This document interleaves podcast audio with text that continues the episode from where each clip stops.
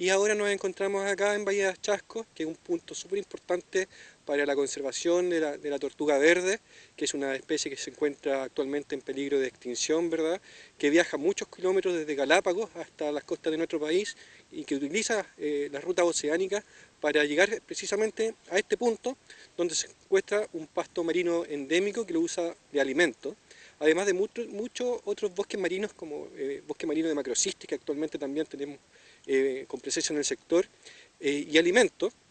Por lo tanto, eh, este lugar no es un lugar al azar, ¿ya? por su oleaje, por sus aguas tranquilas, por su rica biodiversidad, se transforma en un lugar único para poder realizar este tipo de actividad sin ningún daño al animal.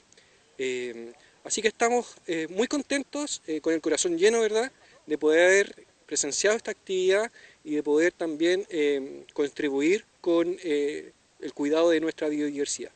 Para nosotros como centro de rehabilitación esta experiencia es bastante enriquecedora, producto de que culmina el trabajo colaborativo de distintas instituciones, entre ellos principalmente Cernapesca y nuestro centro de rehabilitación, producto de que este animal fue rescatado en Valdivia, fue trasladado hacia Rancagua, en donde se encuentra nuestro centro, eh, donde recibió los cuidados necesarios, tanto médicos como de alimentación y de ambiente, para que pudiera estar en condiciones óptimas de poder retornar a su medio silvestre. En este instante nos trasladamos hacia el norte de, nuestro país, pensando en el centro de rehabilitación, y se decidió este lugar producto de que es una zona muy importante, no tan solo a nivel nacional, sino que a nivel internacional, producto de que se encuentra un pasto marino endémico, por lo tanto no, existe en otra parte del mundo, y ese pasto la importancia es que sirve de alimento para las tortugas marinas que habitan en nuestro país, que son eh, cinco especies las que podemos evidenciar, y en este caso estamos hablando de la tortuga verde, que es la que se reinsertó en este momento.